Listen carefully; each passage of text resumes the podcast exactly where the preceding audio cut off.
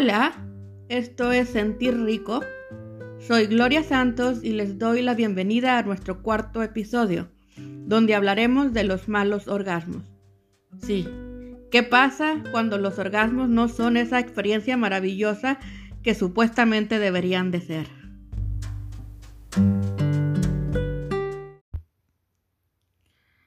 Pasó que una de ustedes de las que me escuchan las siete personas que me escuchan en total, me preguntó, oye, pero ¿y cuando los orgasmos no son así buenos?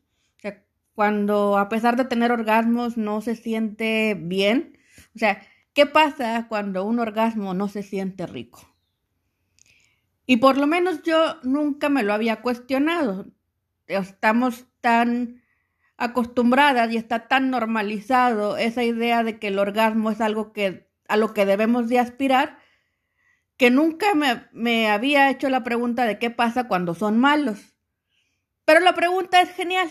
O sea, la pregunta de por qué pasa o por qué los orgasmos no siempre son buenos, pues es una pregunta que vale mucho la pena explorarla más a fondo.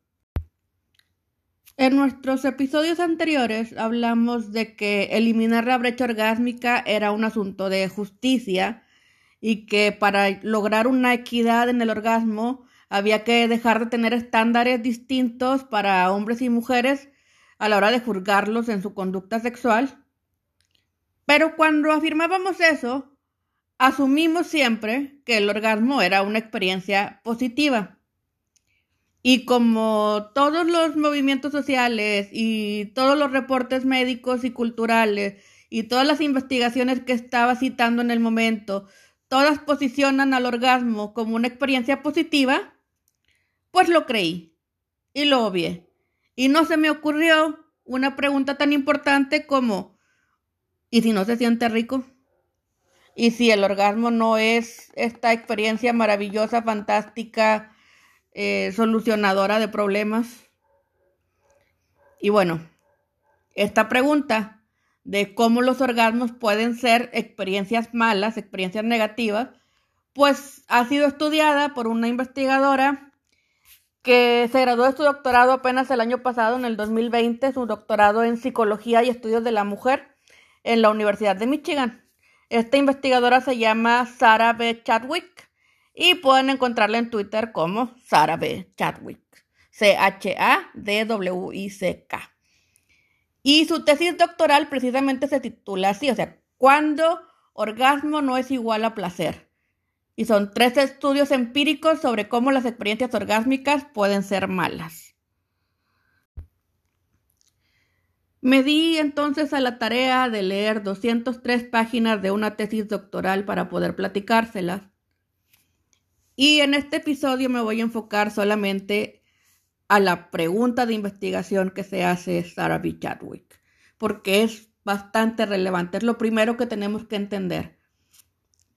¿Por qué es relevante toda esta investigación? Porque por primera vez se plantea la posibilidad de que el orgasmo no sea una experiencia universalmente buena. La tesis de Sarah B. Chadwick es importante porque plantea evidencia de que un orgasmo, incluso durante el sexo consensuado, incluso dentro de un contexto de pareja, puede ocurrir al mismo tiempo que un afecto negativo. De manera que el impacto general de haber tenido esta experiencia sexual es negativa en la vida de la persona involucrada. O sea, a pesar de tener un orgasmo, el efecto general de haberlo tenido es negativo. Y entonces, lo que Sarah B. Chadwick señala son dos supuestos que se habían dado por hecho y que no deberían de darse por sentado. Y estos son los supuestos de que primero, de que el sexo es una experiencia positiva siempre que hay consentimiento y orgasmo. Y segundo, que facilitar el orgasmo de una pareja o proveerle un orgasmo a una pareja es necesariamente un comportamiento positivo. Se supone entonces, y se supone mal, que el orgasmo es una experiencia universalmente satisfactoria y placentera y que es enteramente positiva Y como se asume esto, entonces se promueve que todas las personas tengan un orgasmo o por lo menos intenten tenerlos. ¿Y de quién es la culpa de que nos hayamos creído que los orgasmos siempre son buenos? Pues primero, de los medios, de la cultura, pero también de la mala ciencia y de la mala divulgación. Y al primero al que le vamos a echar la culpa de hacer mala ciencia y de promoverla es a Freud, que es un misógino que se inventaba explicaciones sin sustento y en 1905 también se inventó que una mujer debía tener orgasmos nada más con estimulación vaginal. Que tener un orgasmo cuando un hombre te penetraba por la vagina es lo que marcaba la madurez en las mujeres. Y entonces tener orgasmos solo por estimulación del clítoris era una señal de inmadurez, de egoísmo, y de desorden psicológico. ¿Ustedes creen? Mire, creemos a Freud, tomeco. Luego vino esta época de hippies, de liberación sexual, de amor libre, de gusto, de avándaro y encueramiento y marihuaniza. Y bueno, al mismo tiempo que estaba pasando esto, a mediados de los 60, William Masters y Virginia Johnson se pusieron a observar más de 10.000 actos sexuales, todo sea por la ciencia, y tras observar más de 10.000 actos sexuales, por fin pudieron corregir las mentiras de Freud y publicaron y se aceptó que el orgasmo en las mujeres fuera normal, el orgasmo en las mujeres es normal ya sea por estimulación de la vagina o por estimulación del clítoris. Entonces ya con eso corrigieron lo que había dicho Freud, pero aún así cometieron otro error y fue que al hacer su modelo de la respuesta sexual humana, posicionaron al orgasmo como el pico, como la parte más intensa, más interesante de toda la respuesta sexual humana. Entonces, en su modelo tienen, y esto está influenciado como por estructuras narrativas, y ellos ponen un, modelo de respuesta sexual humana donde dicen primero es la excitación, luego la meseta, luego llegas al orgasmo, luego resolución y periodo refractario. Y es lo mismo que, es, que en una estructura narrativa tienes como introducción, desarrollo, clímax, resolución y desenlace. Entonces ponen al orgasmo en el mismo lugar que un clímax en cuestiones narrativas. Desde entonces, y pudiera adivinar que incluso hasta hoy, el movimiento feminista tomó el orgasmo por estimulación del clítoris o al clítoris en sí como su bandera, pero al orgasmo clitoral como una celebración de la sexualidad de las mujeres, como un rechazo a este mandato y a la priorización del placer del hombre, o sea, como un rechazo y una afronta al patriarcado quizás. Pero entonces se sigue este mensaje que prioriza el orgasmo y que sitúa el orgasmo como algo placentero y deseable y necesario para el bienestar.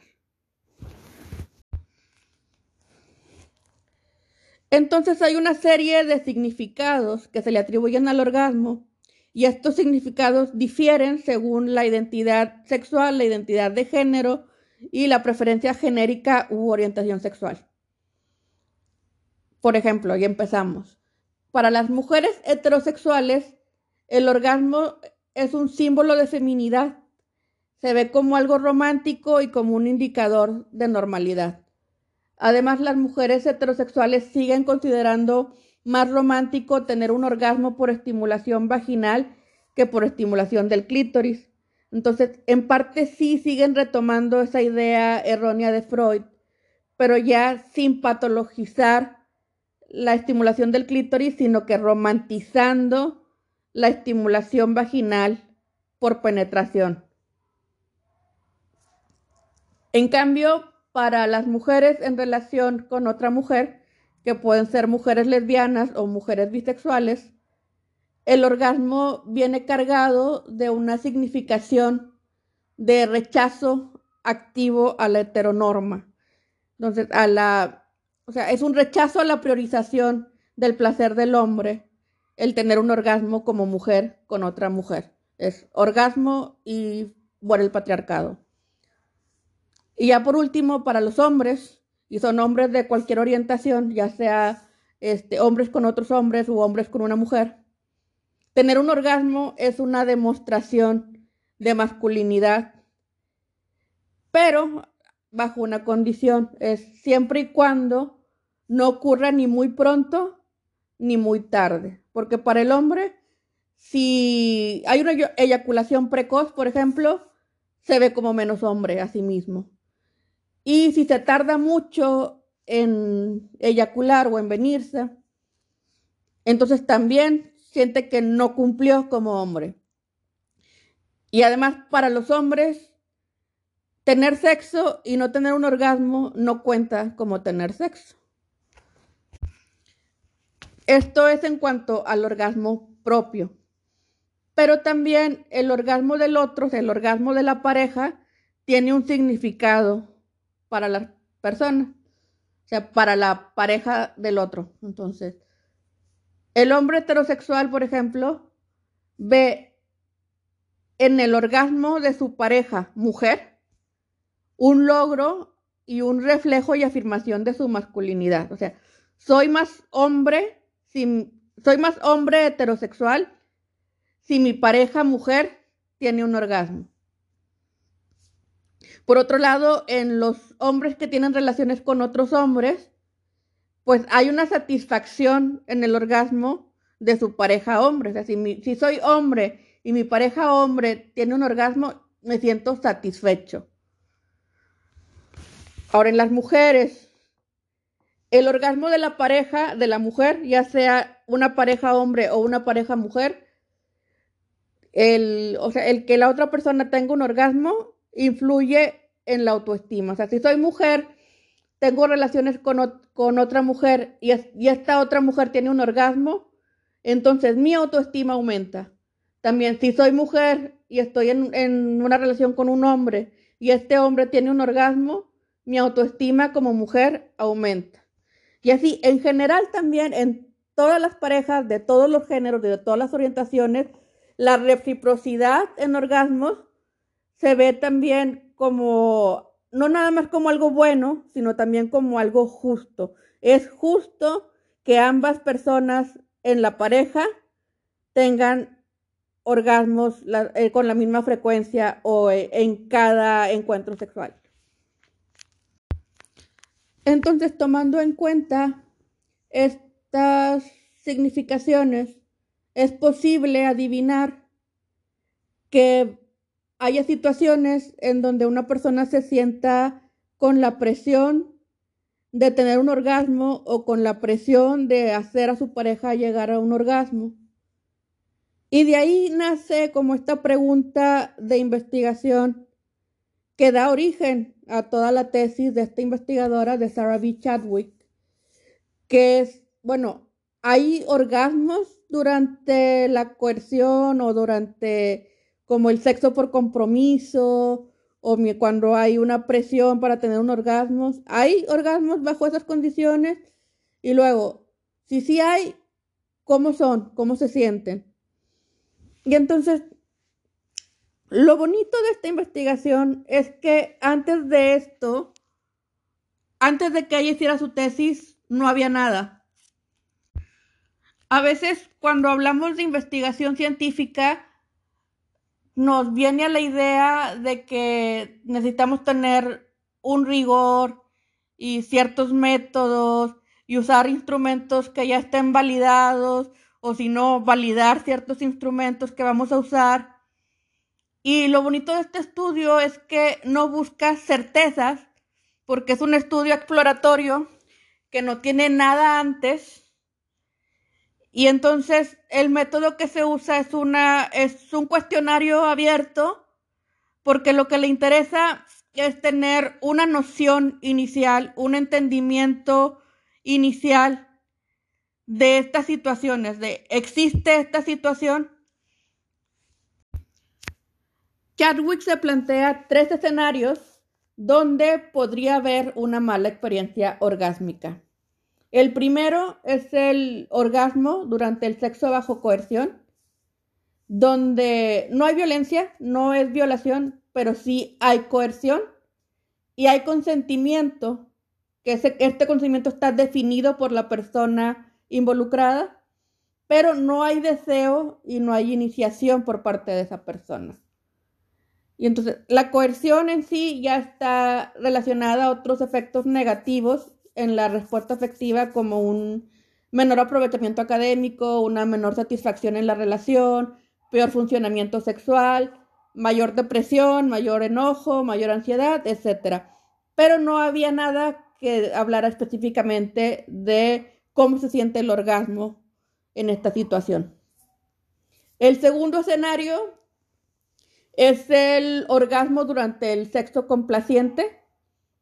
Y esto es una situación donde la persona accede a tener sexo, pero sin desearlo y sin que exista tampoco una presión de la pareja. en, por ejemplo, en situaciones de afecto positivo, sería como tengo sexo para aumentar la intimidad, tengo sexo para demostrar amor, pero no es porque tenga ganas, Y en situaciones de afecto negativo sería, bueno, tengo sexo para evitar un conflicto, tengo un sexo para evitar una pelea, tengo sexo para que mi pareja no se sienta mal. Entonces, estas situaciones son como sexo complaciente, el orgasmo durante el sexo complaciente. Y la tercera situación que se plantea es un orgasmo luego de sentirse presionado específicamente a tener un orgasmo. Entonces, es una situación donde el sexo es consensuado, el sexo es deseado, pero dentro de la relación sexual hay una presión para tener un orgasmo.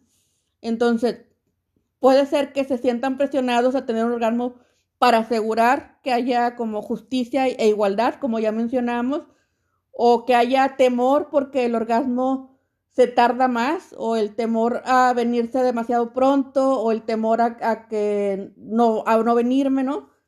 O la situación en la que los hombres le preguntan a las, a mujeres, oye, ¿sí te viniste? o ya te viniste, y con eso nada más generan como más estrés o más miedo a, no venirse o miedo a que exista un conflicto porque, ay, es que no me he venido y mi pareja ya quiere que me venga para que ya terminemos. ¿Y cómo iba a saber esta investigadora cómo se siente en general un orgasmo bajo estas situaciones? Pues preguntando, por eso su método es un cuestionario abierto. ¿Y a quién le iba a preguntar? Bueno, aquí viene lo interesante, porque tiene un método de reclutamiento de participantes tal que incluye específicamente a personas LGBTQ y personas no blancas. ¿Se acuerdan que les dije que, que yo en este, en este podcast iba a tratar de ser más incluyente pero que era difícil porque las investigaciones en sí no eran incluyentes. Bueno, esta sí lo fue. Les cuento que esta investigación sí es más incluyente desde el diseño y desde el reclutamiento de participantes, porque se hizo, además de un anuncio general donde se busca participantes, se hicieron dos anuncios más específicamente donde se pidieron en uno participantes no heterosexuales y no cis. Y para eso eh, hizo un llamado a la comunidad LGBTQ para participar en, este estudio y, o sea, con el fin de ser más representada precisamente que la mayoría cis y heterosexual. Y luego hizo otro anuncio específicamente para personas no blancas, llamando a personas de color, people of color, no específicamente de un color, sino simplemente no blancas. Y para invitar a todos a participar, utilizó un enlace a una encuesta en línea. ¿Y qué les preguntaron? Bueno, como les conté, fue un cuestionario abierto Y las preguntas eran las siguientes. Primero, ¿cuáles eran tus emociones negativas durante y después de la actividad sexual? ¿Cuáles eran tus emociones positivas durante y después de la actividad sexual? ¿Sentiste presión a tener un orgasmo? ¿Tu pareja hizo o dijo algo que te haya hecho sentirte presionada, presionado, presionada a tener un orgasmo? ¿Qué pensamientos cruzaron tu mente durante el encuentro? Luego hace otra pregunta para comparar el orgasmo en esta situación a otros orgasmos y les dice, tómate un momento para considerar cómo el orgasmo en la situación que describiste se compara a otros orgasmos que hayas tenido cuando estabas libre de presión. ¿Hubo más placer, menos placer, lo mismo o algo distinto?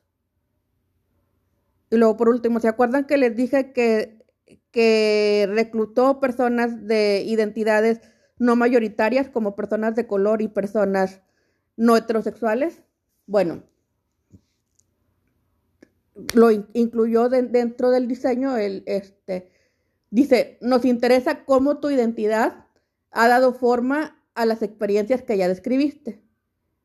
Si no lo hiciste en las respuestas anteriores, tómate un momento para reflexionar si sientes que alguna de tus identidades es relevante o importante para contextualizar tus experiencias. Y aquí les dio como el, el cue de mencionar religión o raza o etnia o cultura o combinaciones de identidades de género y e identidades sexuales y preferencias genéricas. Y bueno, ¿qué resultó tras analizar las respuestas a estos cuestionarios de todos, todas y todas las participantes? Bueno, primero describieron sus experiencias de manera negativa a pesar de que se presentara un orgasmo. Entonces, esto valida que sí existe la experiencia negativa del orgasmo. Segundo, también reportaron que los orgasmos negativos, o bueno, los orgasmos bajo una experiencia negativa, genera menos placer o se siente menos placentero que otros orgasmos. Y por último, sugirieron los, les y las participantes que esta experiencia negativa del orgasmo tuvo además consecuencias negativas después de la relación en lo psicológico, en lo relacional y en lo sexual. Les voy a resumir un poquito más rápido el segundo y el tercer estudio ya los veremos más a detalle en, en, siguientes episodios de este podcast, pero bueno, para el segundo estudio los participantes reportaron si habían tenido alguno de los tres tipos de malas experiencias orgásmicas, como les dije, con coerción sexual o complaciente con motivo de evasión o con presión para tener un orgasmo.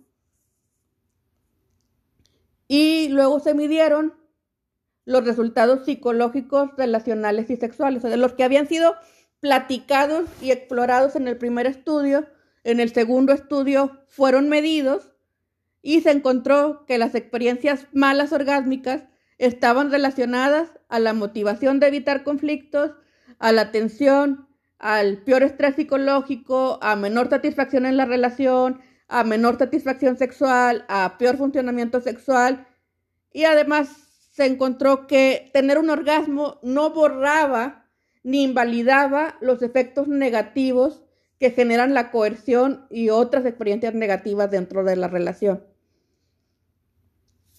Luego, en el tercer estudio, los participantes describieron qué fue lo que hizo o dijo la pareja que les haya hecho sentido, que los haya hecho sentir presionados, presionadas, presionadas a tener un orgasmo. Y esta presión para tener un orgasmo está relacionada a la coerción en general para tener relaciones sexuales, está relacionada a la conducta de fingir un orgasmo y está relacionado con efectos negativos psicológicos y efectos negativos dentro de la relación. Entonces, esto demuestra que asumir que los orgasmos son buenos invisibiliza estas consecuencias negativas y por lo tanto representa un riesgo al promover el orgasmo, pero enmascarar los comportamientos coercivos y abusivos. Por último, ¿qué idea de este estudio retomamos y qué aprendemos en este episodio? Lo primero y lo más importante es tomar en cuenta que un orgasmo no siempre es sentir rico. Los orgasmos no siempre equivalen al placer. Los orgasmos no señalan la presencia de deseo ni son un indicador de consentimiento y los orgasmos no son una garantía de una relación positiva. La cultura que nos rodea puede negar esta posibilidad de que los orgasmos sean malos, pintándolos siempre como una experiencia positiva y deseable. Incluso la educación sexual y la ciencia sobre la sexualidad no había tomado en cuenta la posibilidad de una experiencia orgásmica negativa. Y es por esto que este tipo de documentación y de investigación es relevante, porque valida y visibiliza estas experiencias negativas. Cuando cometemos el error de asumir que todos los orgasmos son buenos, entonces estamos invisibilizando estas consecuencias negativas en el afecto y por lo tanto hay como un riesgo en la salud porque no estamos viendo la coerción, no estamos viendo el abuso si asumimos que por haber orgasmo ya no hay este tipo de negatividad, ya no hay coerción, ya no hay abuso. Entonces es por eso que tenemos que ser muy críticas cuando se sitúa al orgasmo como algo positivo, porque entonces creemos que, bueno, es que si hay orgasmo es que todo va bien. Y no.